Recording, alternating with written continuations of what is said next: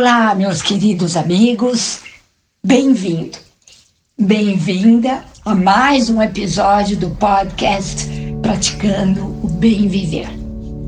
Eu sou Márcia De Luca e compartilho aqui semanalmente conhecimentos variados de yoga, meditação e ayurveda para inspirar você a trilhar os caminhos do bem viver.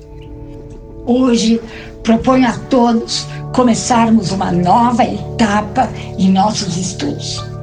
Durante os últimos meses, abordei assuntos relacionados às ciências védicas, de yoga, meditação e ayurveda com afinco.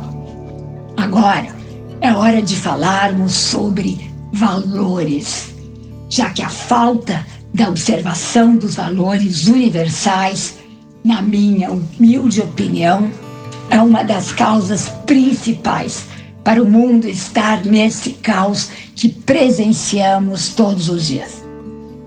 Vivemos dias de insegurança, violência, estresse excessivo gerado também por uma ambição excessiva que nos tira do caminho do Sanatana Dharma, ou seja, do viver corretamente.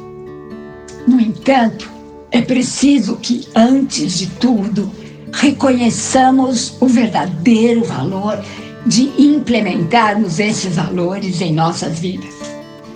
Precisamos entender o quão valioso é esse conhecimento.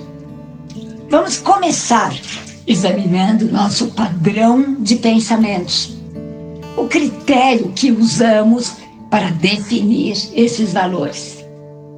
Os conflitos nascem em nossa mente porque não assimilamos os valores éticos que devem nortear nossas vidas. Há milênios houve na Índia uma grande batalha no campo de Kurukshetra, descrita no Bhagavad Gita, inserido no Mahabharata, o maior épico de todos os tempos. Os lados de uma mesma família.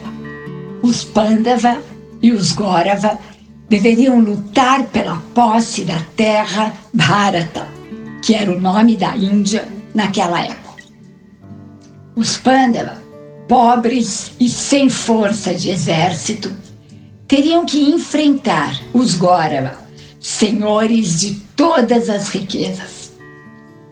Em desespero, Arjuna o líder dos Pandava pede ajuda a Krishna, que representava a verdadeira expansão da consciência.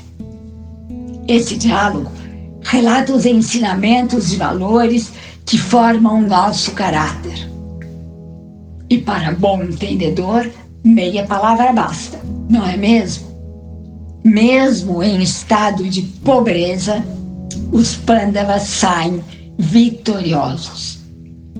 Se essa batalha realmente existiu, ou de qualquer maneira ela aconteceu, jamais saberemos. Mas o que importa é que os ensinamentos de Krishna são atuais até os nossos dias de hoje.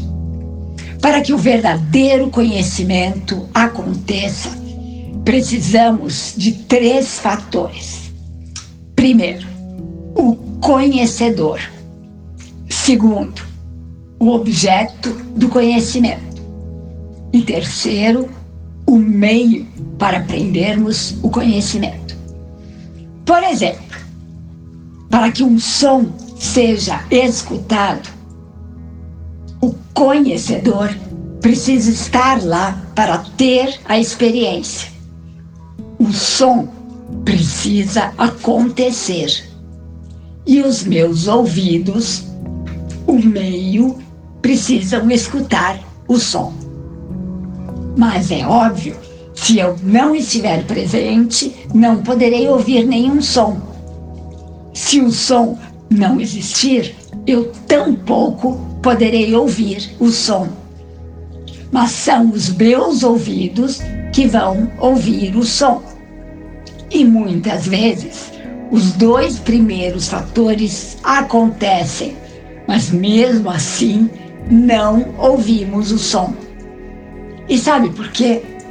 Porque nossa mente se dispersa. Nossos pensamentos nos invadem de tal maneira a não percebermos o que acontece à nossa volta. Portanto, a mente é pré-requisito fundamental. Mas, além da mente, temos que ter uma base para adquirirmos o conhecimento. Imagine se você tiver que aprender um cálculo avançado de matemática sem ter a base para esse entendimento. Nada acontece, não é mesmo? Resumindo, para que o conhecimento aconteça, precisamos de o conhecedor, o objeto do conhecimento, o meio para adquirirmos o conhecimento, uma mente alerta, uma mente preparada.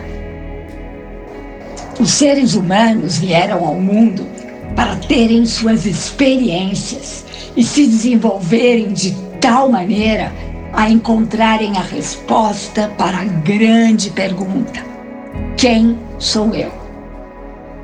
Para chegarmos a esse derradeiro conhecimento, precisamos observar esses valores que prepararão nossa mente para entendermos o conhecimento maior. Nos próximos episódios, compartilharei com vocês os valores que o grande mestre Krishna ensinou a Arjuna no campo da batalha de Kurukshetra. E acredita, esses valores vão certamente formar nosso caráter para vencermos a grande batalha da nossa vida. Vamos nessa? E aqui me despeço com a reverência indiana. O ser que existe em mim reverencia o ser que existe em você. E todos somos um só ser de pura luz. Namaskar.